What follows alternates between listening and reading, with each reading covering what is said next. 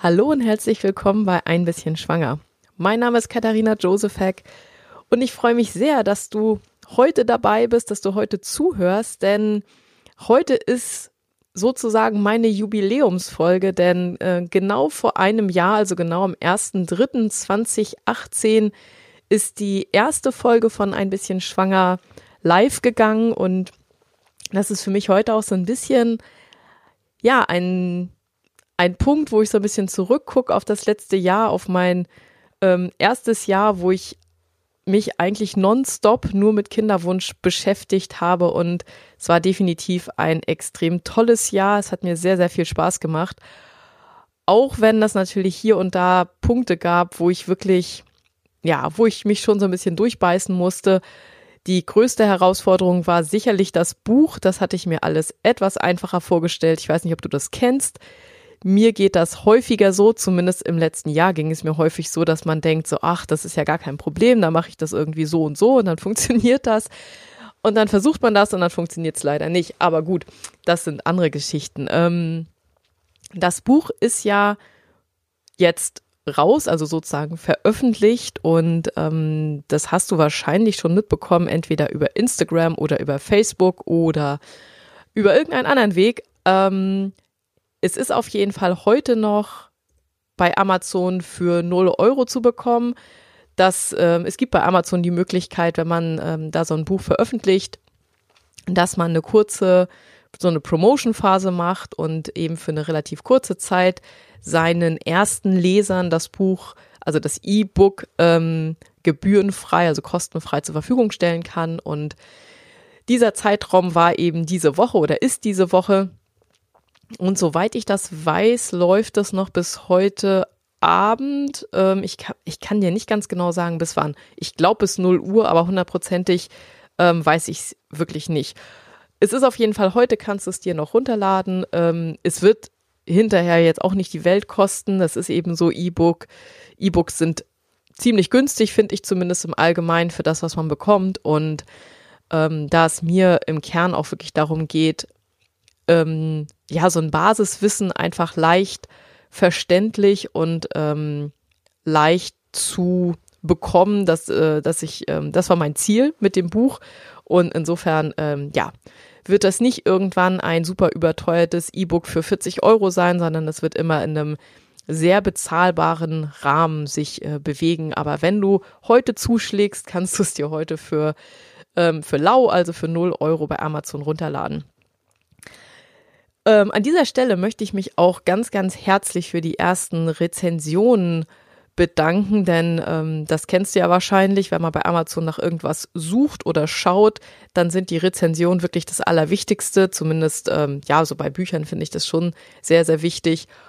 Und ähm, ich habe schon ein paar sehr, sehr tolle ähm, Rezensionen bekommen und ähm, ich lese die natürlich alle und ich freue mich über jede ähm, Rezension, wo drinne steht, dass es ähm, hilfreich ist und dass es ähm, irgendwie gut gelungen ist, denn ähm, es ist ja eben mein erstes Buch und ich glaube, die Unsicherheit, die man hat in so einer Situation, wo man mit so einem Baby sozusagen rausgeht, ähm, das ist schon nicht ohne.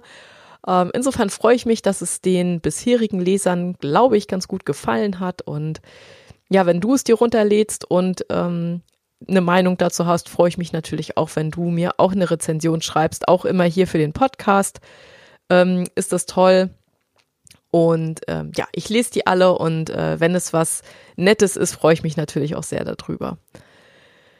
Ja, nun ist ähm, das Größte, ich glaube, das ist auf jeden Fall erstmal eine der ja, der Dinge, die mich wirklich sehr, sehr aus meiner Komfortzone herausgeholt haben, dieses äh, Buch schreiben und auch das Ganze drumherum, also das Layout zu machen und irgendwie, ähm, dass das eben irgendwann wirklich da ankommt und auch das Hörbuch aufzunehmen, denn das Hörbuch kannst du ähm, dir auch herunterladen. Ähm, das gibt es ähm, sozusagen als Bonus zum Buch dazu. Ich finde das einfach ähm, da der Podcast ja sozusagen eigentlich mein erstes Medium gewesen ist, finde ich es einfach nur normal, wenn ich dann das Ganze auch als Hörbuch mache. Insofern habe ich es auch als Hörbuch aufgenommen. Das kann man sich über ähm, www.derwegzumwunder.de auch herunterladen. Das ist relativ simpel und kann sich das ähm, entweder bei iTunes, aber ich denke auch auf jeden anderen Media Player irgendwie ähm, importieren und kann sich das Buch dann sozusagen zum Anhören mitnehmen.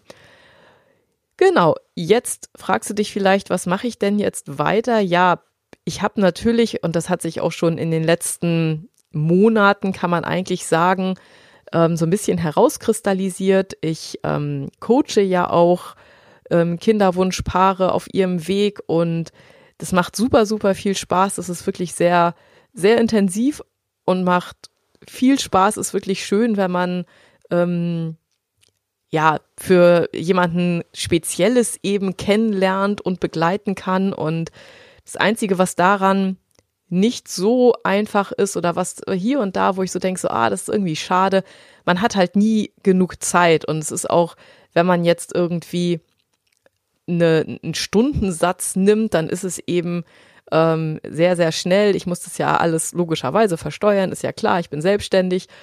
Und ähm, es ist sehr, sehr schnell teuer für denjenigen, der es in Anspruch nimmt. Und ähm, es ist trotzdem sehr, sehr wenig Zeit, wenn man jetzt sagt, man hat ein, zwei, drei Stunden. Das ist natürlich nicht viel für etwas, was so komplex ist wie ähm, so eine Kinderwunschsituation.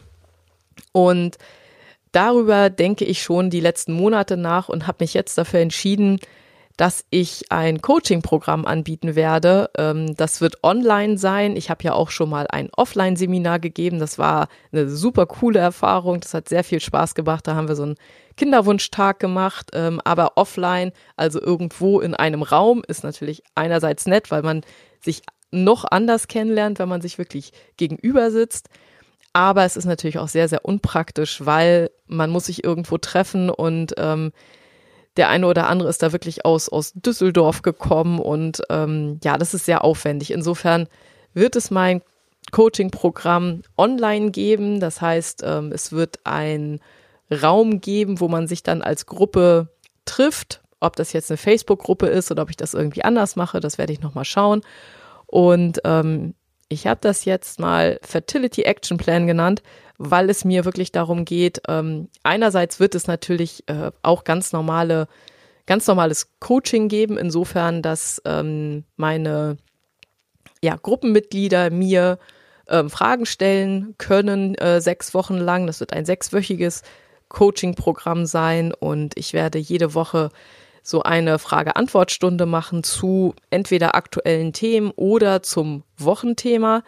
Denn es wird jede Woche ein spezielles Thema geben, wie man sozusagen die Möglichkeiten, die Chancen auf eine Schwangerschaft ähm, optimieren, verbessern kann. Und da sind mir in den letzten Wochen einige Dinge begegnet, ähm, die ich so auch ehrlich gesagt für das Buch noch gar nicht im Blick hatte, weil ja mir auch bei, bei vielen Dingen gar nicht klar war, wie wichtig das überhaupt ist und ähm, was für spezielle, ja, was für spezielle Dinge es auch gibt, die man machen kann, auf die man achten müsste, ähm, auf die ich ehrlich gesagt damals auch nicht geachtet habe. Und ähm, ja, es gibt, glaube ich, deutlich mehr Spielraum, wo man selbst aktiv werden kann, als es einem von ärztlicher Seite ähm, ja gesagt wird okay, das kann ich irgendwie auch verstehen, weil wenn der Arzt sagen würde, ach, Sie können noch hier bei Ihrer Ernährung was umstellen und Sie könnten hier an Ihrem Lebensstil noch was machen und dann wäre die nächste Situation natürlich, dass gesagt wird, ja, was denn? Und ähm, ich glaube, dafür möchte sich kein Reproduktionsmediziner in der Kinderwunschklinik Zeit nehmen. Das ist das Erste. Und das Zweite ist, glaube ich, auch, dass Mediziner zum Beispiel ganz speziell im Bereich Ernährung super schlecht ausgebildet sind, weil das einfach kein Fokus ist in unserem Medizinstudium. Schade, äh, weil es wirklich wichtig ist, aber momentan ist das so. Genau. Ich bin gerade noch dabei, das auszuarbeiten. Das heißt, ähm, natürlich hat das Buch jetzt erstmal meine, also den Großteil meiner Energie gefressen in den letzten Wochen. Aber jetzt wird es ähm, die nächsten Wochen, das ist jetzt geplant, ähm, ab April möchte ich das gerne anbieten. Es gibt auch eine Warteliste ähm, und zwar unter äh, www.einbisschenschwanger.de Action ähm, kannst du dir das nochmal angucken. Da steht jetzt noch nicht so unendlich viel drauf, weil ich habe jetzt einfach erstmal nur so eine kleine Seite zusammengebastelt, wo ich einfach reingeschrieben habe, was ich vorhabe, aber es ist jetzt zu den einzelnen Modulen und äh, wie das genau ablaufen wird und äh, was du genau bekommst in dem Coaching-Programm, habe ich jetzt äh, noch nicht so viel drauf geschrieben. Die Warteliste ist natürlich äh, unverbindlich, ist einfach nur, wenn du sagst, Mensch, das ist eigentlich interessant, da möchte ich gerne mehr Informationen zu bekommen, dann trag dich da ein, dann äh, kommst du auf so eine Liste, ähm, an die ich eben weitere Infos zu dem Programm schicke. So, und das soll es auch zu den aktuellen Sachen gewesen sein, die ich so vorhabe in nächster Zeit. Mein heutiges Thema ist, ähm, ich bin ja momentan ähm, dabei, diesen, ich habe ja so einen Fahrplan Kinderwunsch, wo man im Endeffekt so sehen kann, vom Start in den Kinderwunsch bis zur vierten, fünften ICSI, was man so machen kann. Und ähm, heute ist der dritte Teil und da geht es um den Ablauf der ersten ICSI.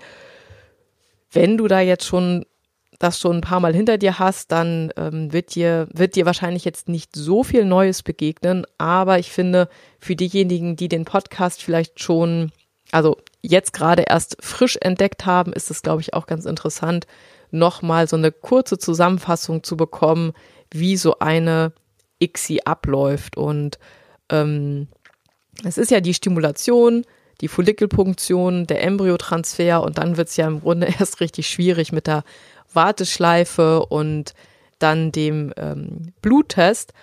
Und ähm, ich werde so ein bisschen zusammenfassen, auf welche Punkte man achten muss. Natürlich werde ich jetzt nicht alles nochmal ganz genau erklären. Dafür würde ich wirklich empfehlen, lad dir einfach das Buch runter. Da habe ich all diese Punkte wirklich in ja ziemlich äh, ausführlicher Tiefe ähm, behandelt, ähm, was man dazu eigentlich wissen sollte als Patient oder dann weiß man schon sehr, sehr viel. Ich denke, grundsätzlich macht es einfach Sinn, auch schon bei der ersten ICSI zu versuchen, die bestmöglichen Umstände körperlich und möglichst auch psychisch ähm, für sich selbst zu erreichen. Ähm, das war ja auch schon Thema der letzten Folge, wo ich so ein bisschen zusammengestellt habe, was man da machen kann.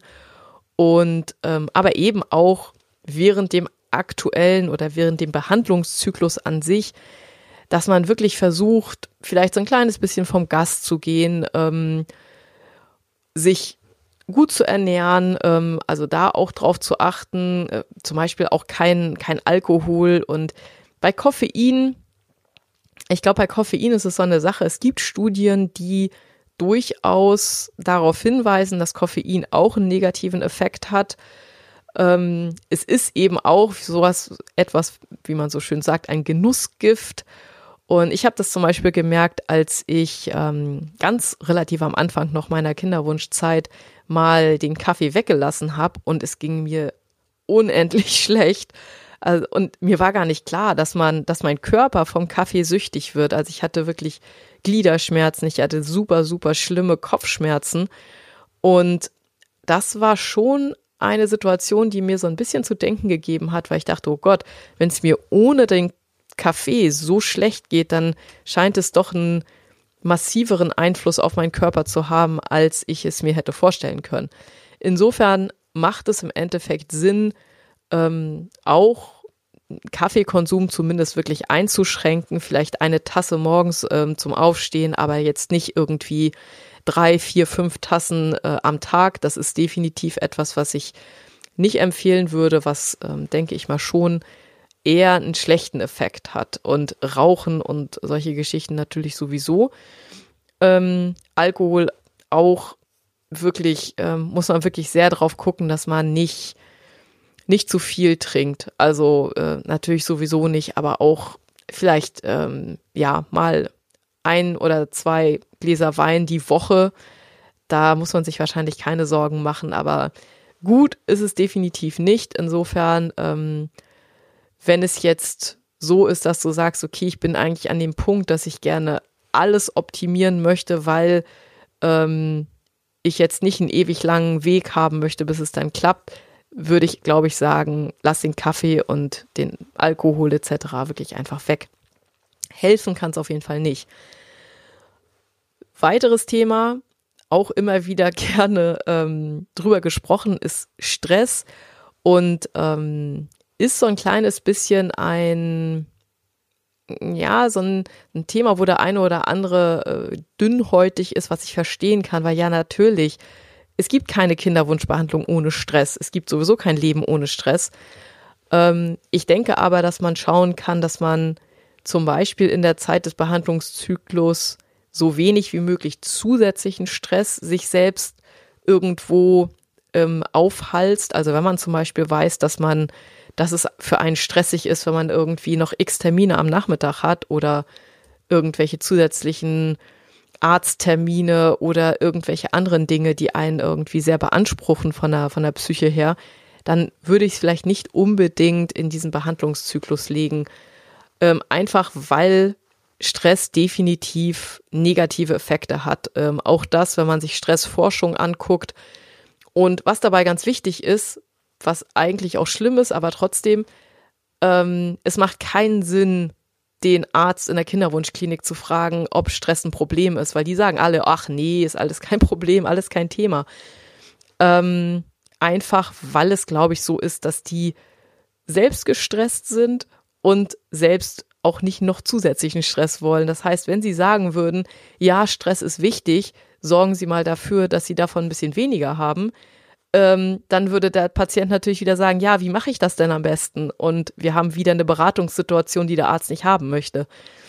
Ähm, verständlicherweise, ich meine, die haben halt auch wenig Zeit und ich glaube, da ist wieder äh, Eigenverantwortung gefragt. Da muss man als Patient wirklich gucken, was macht denn überhaupt Sinn? Macht es denn Sinn, wenn mir der Arzt sagt, das ist alles egal?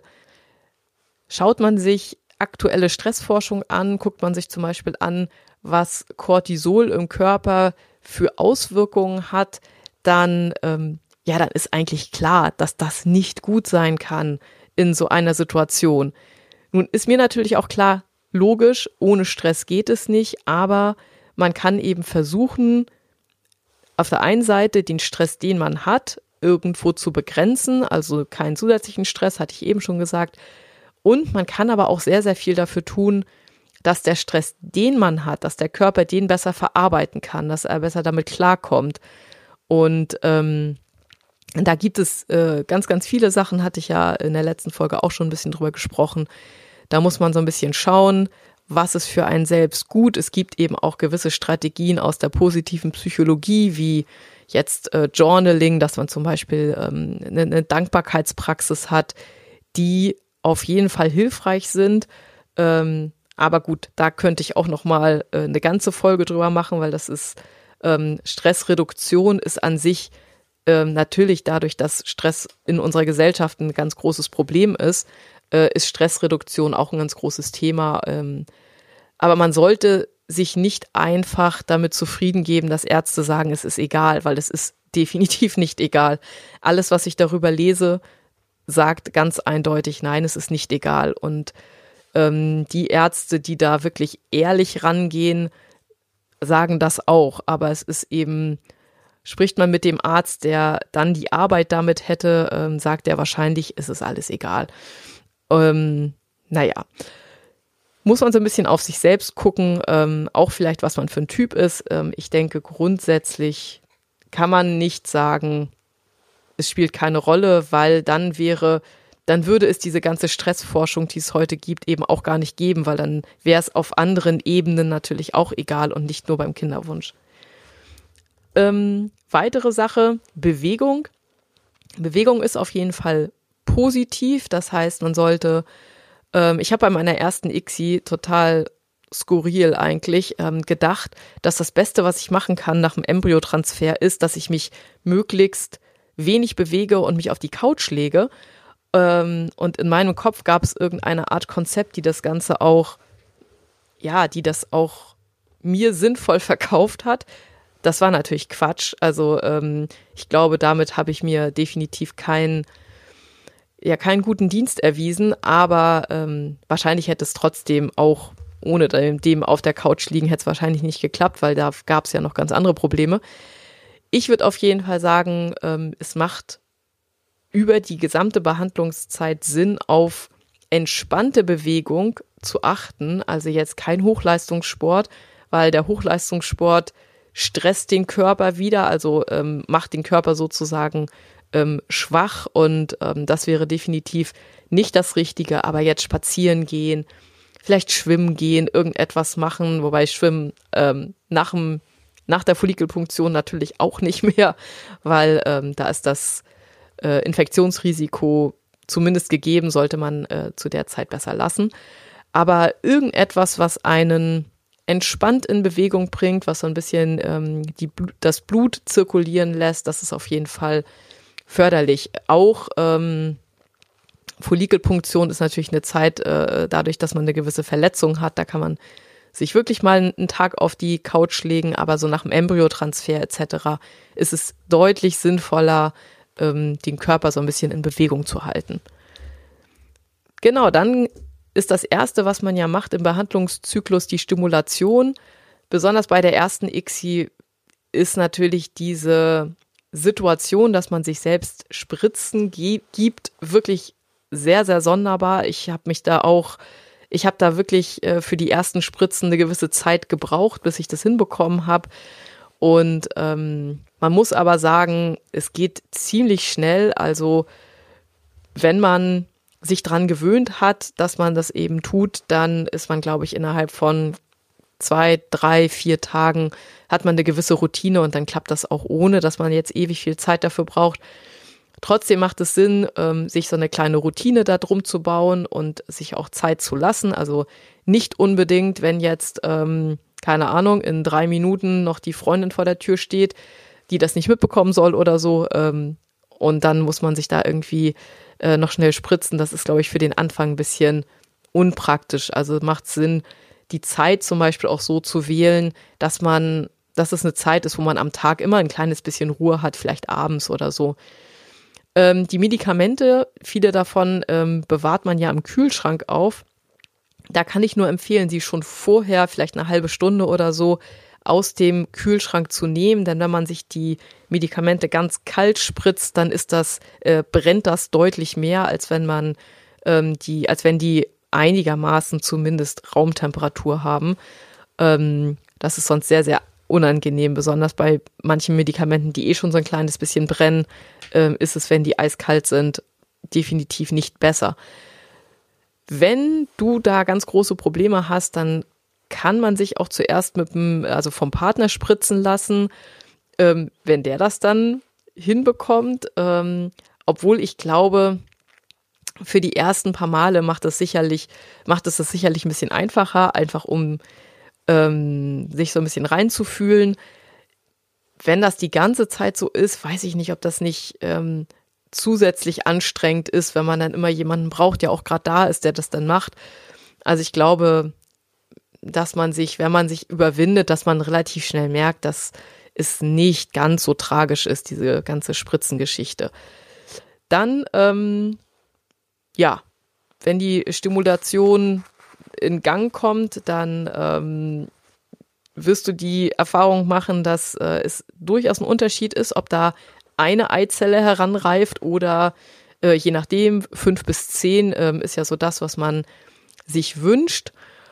Ähm, ja, ich glaube, alles, alles in der Richtung ist eigentlich intuitiv. Man merkt einfach, dass man sich vielleicht nicht so massiv bewegen sollte, sondern ähm, alles ein bisschen ruhiger angeht und ähm, ja, zur, zur Follikelpunktion hin wird das Ganze dann ja immer, man fühlt sich dann so ein kleines bisschen wie so ein, ja, wie so eine, wie so eine Brutstätte eben, wo viele, wo viele Eizellen gerade heranreifen. Und ähm, ich habe für diese, für äh, die heutige Folge auch wieder eine PowerPoint-Präsentation und falls du dir das Video anguckst, äh, kannst du jetzt ein Bild sehen. Ähm, ich habe mal so ein schematisches Bild gemacht zur Follikelpunktion, wie man sich das in etwa vorstellen kann. Das ist jetzt ein bisschen schwer zu erklären. Ähm, es wird halt mit einem äh, mit einem Ultraschallgerät, da ist so eine Nadelvorrichtung dran. Ähm, das wird vaginal eingeführt und dann kann man mit dieser Nadel eben durch die ja durch die durch die ähm, wie soll man das erklären?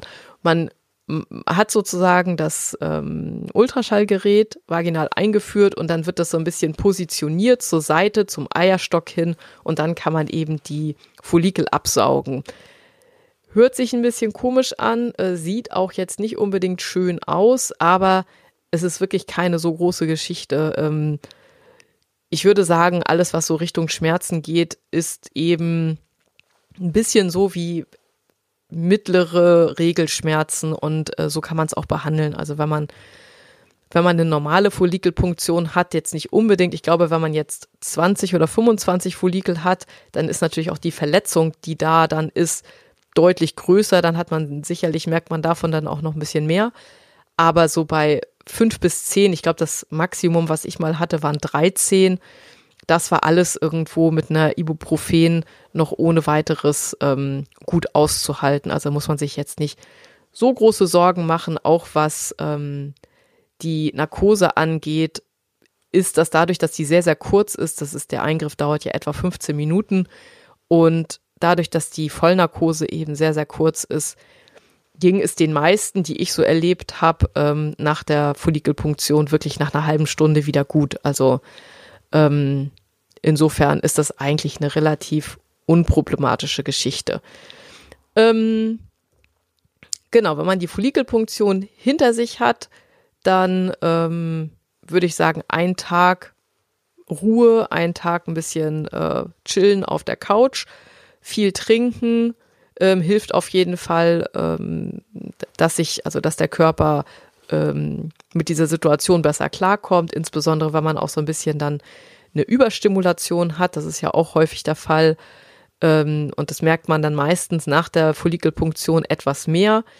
Ähm, manche Ärzte empfehlen da auch mehr Eiweiß zu essen. Ähm, da findet man nicht so wahnsinnig viel drüber, warum das genau so ist, aber ich glaube, es hilft wahrscheinlich dem Körper dabei, ähm, diese Verletzung der Eierstöcke, ähm, das alles wieder ähm, dass das alles wieder gut heilt und ähm, ja, dass die Überstimulation nicht zu doll wird. Da ist auf jeden Fall äh, Trinken aber das Aller, Allerwichtigste. Also zwei bis drei Liter, wenn man merkt, oh, ich habe schon irgendwie ein bisschen mehr Überstimulation, äh, sollte man wirklich sehr, sehr darauf achten, dass man genug trinkt. Ja, der nächste Step ist dann der Embryotransfer und der findet meistens an Tag ja, zwei, drei bis fünf ähm, nach Follikelpunktion statt, je nachdem, in welcher Entwicklungsphase dann der Embryo ist. Und auch, es hat viel damit zu tun, wie viele Eizellen man hat, ob man einen Blastozystentransfer macht, also einen Embryotransfer an Tag 5. Oder wenn man weniger Eizellen hat, dann wird normalerweise meistens gesagt, man setzt die Embryonen möglichst früh in die Gebärmutter zurück, weil die Situation in der Gebärmutter, zum Beispiel auch was die Sauerstoffsättigung äh, der Umgebung angeht, was die Temperatur angeht, da ist die Gebärmutter eben perfekt ähm, und äh, immer noch eben perfekter als so ein äh, Brutkasten in der Kinderwunschklinik. Und deswegen wird der Embryotransfer bei wenigen Embryonen, die ähm, entstanden sind, ähm, eigentlich meistens sehr, sehr früh gemacht an Tag zwei oder Tag drei nach der Punktion. Ansonsten der Embryotransfer ist ein äh, ganz, ganz kleiner Eingriff ohne Narkose. Da wird ähm, das Einzige, was ich hier und da mal als ein bisschen negativ empfunden habe, ist ähm, einerseits, dass äh, der ganze Scheidenraum ähm, desinfiziert wird.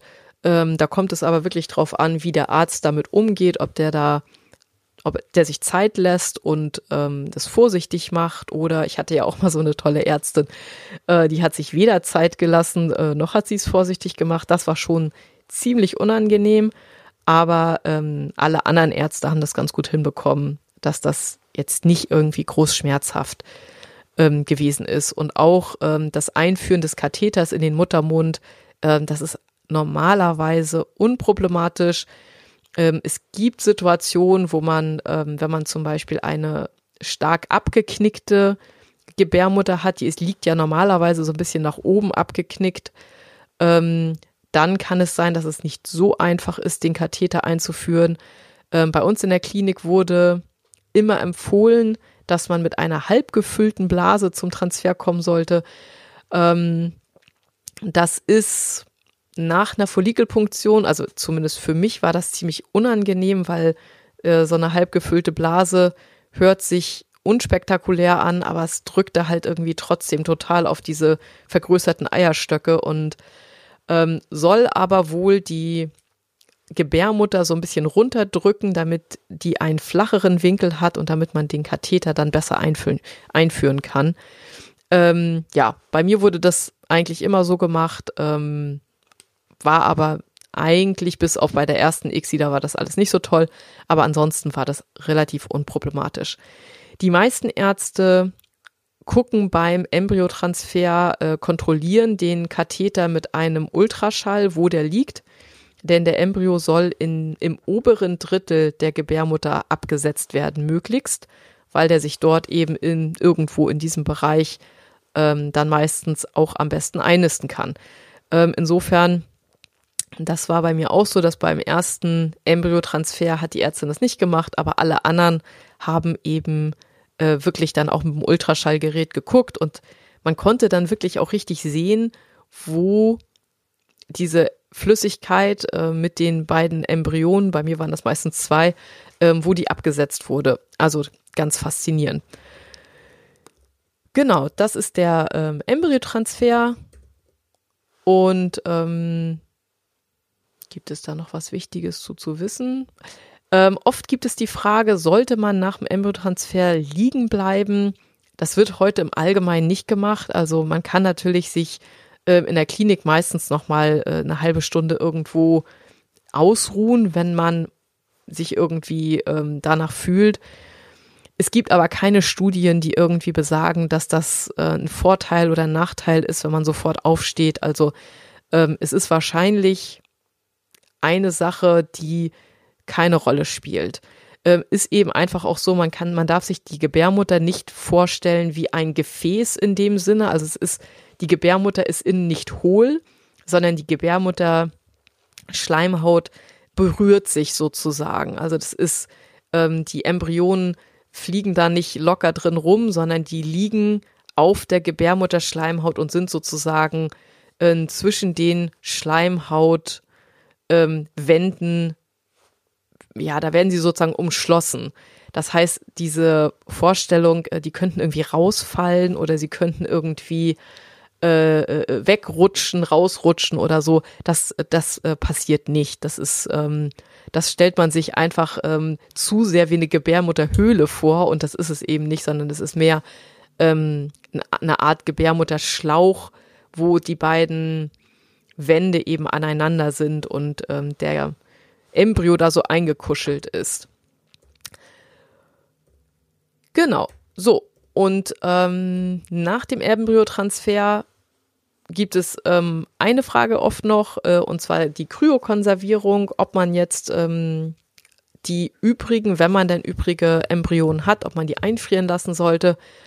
Äh, ich denke, das ist einfach wirklich nur eine, eine Frage, eine finanzielle Frage, ähm, dadurch, dass die Kryokonservierung von den gesetzlichen Krankenkassen gar nicht bezahlt wird.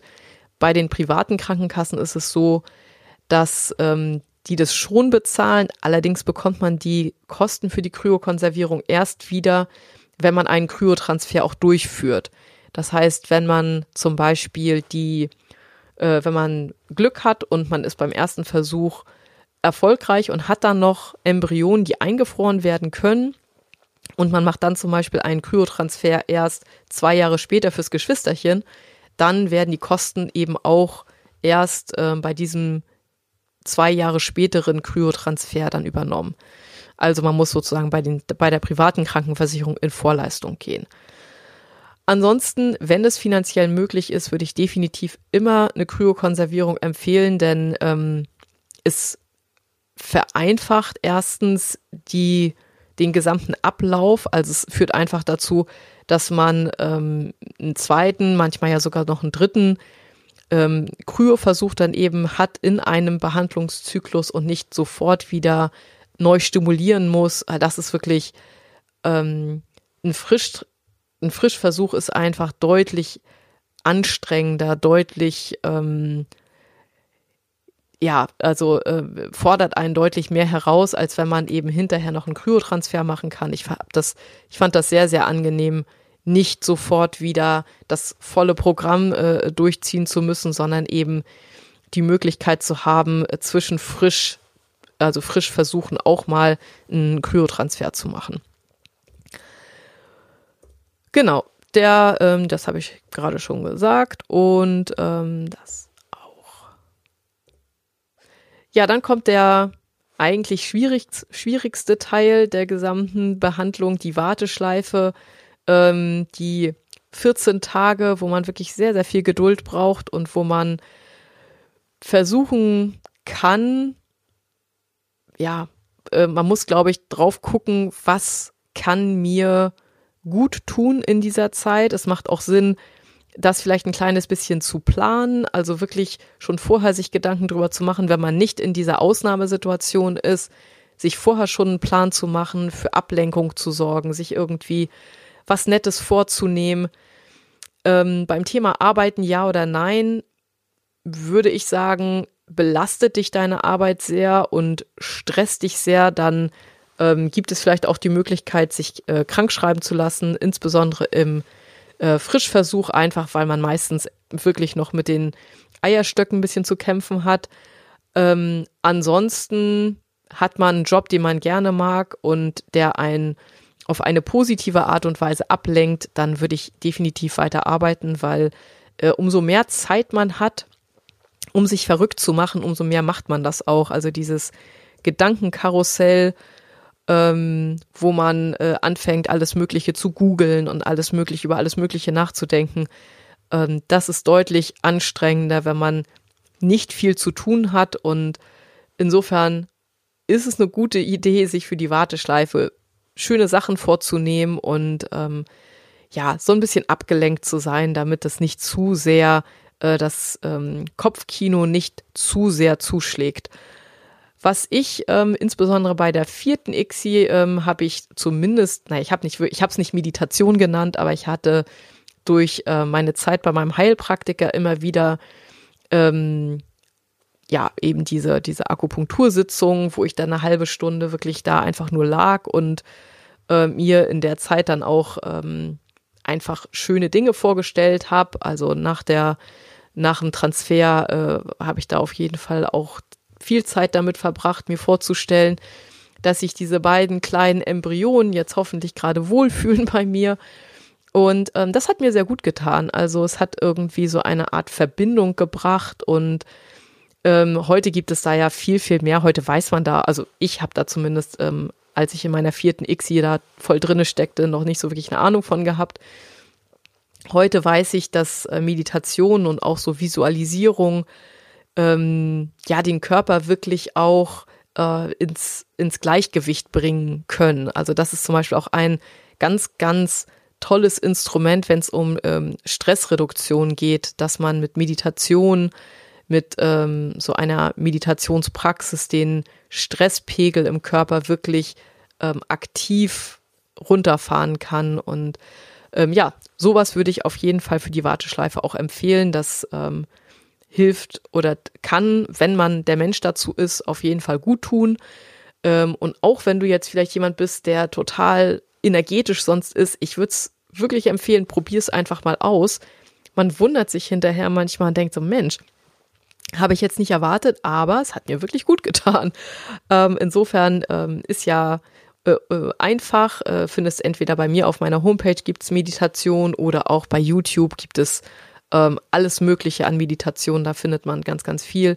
Ähm, Probier es einfach mal aus. Es ist definitiv interessant, was man da so an Gefühlen merkt, die man sonst nicht merkt. Ähm, ja, die gute alte Frage testen, also Schwangerschaftstest vor dem Bluttest, ja oder nein. Auch hier absolut individuell. Ähm, der eine kommt besser damit klar, wenn er gar nicht testet und sich damit nicht noch zusätzlich verrückt macht. Für mich war es immer eher testen, ja und früh. Und mir hat das geholfen, mich vorzubereiten. Also einfach ähm, schon entweder zu wissen, ja, es ist irgendetwas, es hat irgendwie irgendwas hat sich da festgebissen, oder zu wissen, nee, da ist jetzt wirklich gar nichts. Und bei mir waren die, ähm, also ich konnte das auf den, ich habe so ganz günstige Schwangerschaftstests genommen, die äh, üblichen aus dem Internet, wo man irgendwie vier Euro für 20 Stück zahlt.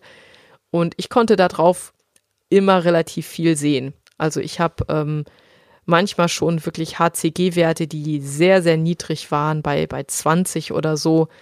Dann im Blut, das ist dann im Urin ja sowieso immer noch mal ein bisschen weniger. Ähm, und selbst das konnte ich als leichten Schatten auf dem Schwangerschaftstest sehen. Man darf sich den Schwangerschaftstest natürlich nicht so vorstellen. Bei meiner ersten ICSI, als es dann das erste Mal äh, überhaupt einen Strich auf dem Schwangerschaftstest gab, das war beim Kryotransfer. Ähm, ich hatte immer so, ich habe ehrlich gesagt noch keine Ahnung gehabt, wie das Ganze so abläuft, also warum der Schwangerschaftstest denn überhaupt reagiert. Insofern hatte ich mir so einen Schwangerschaftstest vorgestellt, wie man den in der Werbung sieht. Das heißt, man hat zwei fette lilane Striche. Das heißt, meinen ersten positiven Schwangerschaftstest habe ich gar nicht als positiven Schwangerschaftstest gesehen, weil da war ja nur ein leichter Schatten. Aber ein leichter Schatten heißt eben auch schon, dass da eine zweite Linie ist, dass da HCG im Urin ist und äh, ist dann eben auch ein positiver Schwangerschaftstest. Ähm, genau, kann man kann man halt für sich selbst schauen, was, äh, womit geht's einem besser. Und ähm, bei mir war es so, dass ich einen ganz leichten Test auf so einem ähm, Frühtest, der eine, eine Zehner Sensibilität hat ähm, für HCG, habe ich meistens so zwischen Punktion plus zehn Tage, Punktion plus zwölf Tage. Da sollte man dann schon was sehen. Manchmal sieht man auch schon früher was, aber ähm, wenn man noch nicht früher was sieht, heißt es nicht unbedingt was. Genau, dann ist das nächste, was einen erwartet, der Bluttest. Das ist meistens ähm, an PU plus 14 bis PU plus 16, je nachdem, ob da irgendwie ein Wochenende zwischen liegt oder wie die Klinik das so macht. Oh, ja, und ähm, ist wahrscheinlich einer der stressigsten Tage, äh, obwohl man sagen muss, wenn man einen niedrigen HCG-Wert hat, dann werden die Tage hinterher auch nicht viel weniger stressig, weil dann kommt es eben auf den zweiten, auf den dritten Bluttest an. Aber nun gehen wir mal davon aus, man hat ein Ja oder ein Nein-Ergebnis, also positiv oder negativ. Ähm, bei 30 Prozent der Paaren klappt es bei der ersten IVF oder ICSI, ähm, was natürlich auch bedeutet, dass äh, ungefähr 70 Prozent der Paare weiter hoffen müssen ich denke mal, ist klar, jeder hofft natürlich, ich habe auch total drauf gehofft, dass es bei uns bei der ersten, bei, beim ersten Behandlungszyklus klappt. Aber es heißt natürlich noch lange nicht, äh, wenn es nicht klappt, dass es dann irgendwie äh, gar nicht klappen kann oder dass es ein ganz großes Problem gibt. Ähm, aber man muss dann halt, man, muss dann halt weitermachen. Ähm, ich würde auf jeden Fall sagen, schon nach der ersten ICSI sollte man ähm, mit dem Arzt sprechen und vielleicht auch äh, fragen, was kann man bei der nächsten Behandlung anders machen. Ähm, das muss nicht so sein, dass es Hinweise darauf gibt, dass man Dinge anders machen sollte. Aber ähm, hat man zum Beispiel eine ganz, ganz schlechte Befruchtungsrate oder ähm, gibt es irgendwelche anderen Dinge, die beim ersten ICSI-Behandlungsversuch irgendwie sehr besonders gewesen sind, dann sind das auf jeden Fall Sachen, die man mit dem Arzt besprechen sollte. Und ähm, es ist nicht unbedingt immer so, dass das von der Klinik grundsätzlich geplant wird. Ähm, aber ich würde zumindest, finde ich sinnvoll, wenn man ein kurzes Gespräch hat, was man jetzt zukünftig vielleicht anders machen kann. Und ähm, genau, da geht es eben so um solche Sachen wie die Stimulation oder ähm, auch andere Dinge, die vielleicht irgendwie ähm, aus dem ersten ICSI-Versuch einem für den zweiten ICSI-Versuch äh, Hinweise geben können. Das ist ja bei der ersten ICSI ist ja alles mehr oder weniger äh, erstmal Standard, um zu gucken, wie reagiert die Frau da drauf und beim zweiten Versuch oder ähm, je nachdem, ob man dann eine Kryo macht oder nicht, äh, kann man dann schauen, ob man bestimmte Sachen auch ähm, optimieren kann.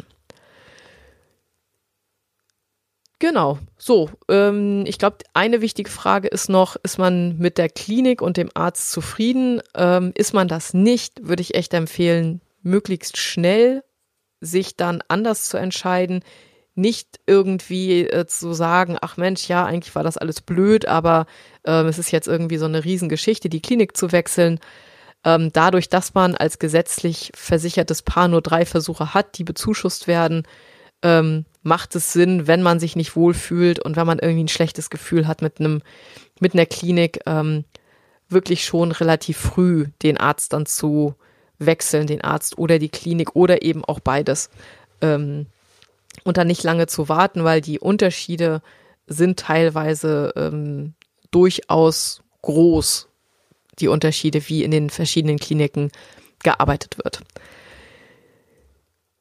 Genau, so, das war die Folge für heute. Genau, wenn das jetzt noch nicht deine vierte X gewesen ist, dann sind da hoffentlich ähm, das eine oder andere Detail dabei gewesen, ähm, was dir noch weiterhelfen konnte.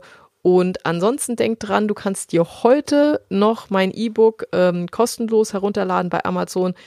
Ähm, ja, und falls du das tust, ähm, freue ich mich und äh, wünsche dir ja, viele gute Einblicke auch beim Lesen und ähm, ich freue mich auf jeden Fall, wenn du weiterhin einschaltest, ähm, wenn du das Buch gelesen hast, wenn du mir eine äh, Rezension bei Amazon geben würdest, das wäre total super toll, da freue ich mich auch sehr drüber. Und wie immer natürlich auch bei iTunes.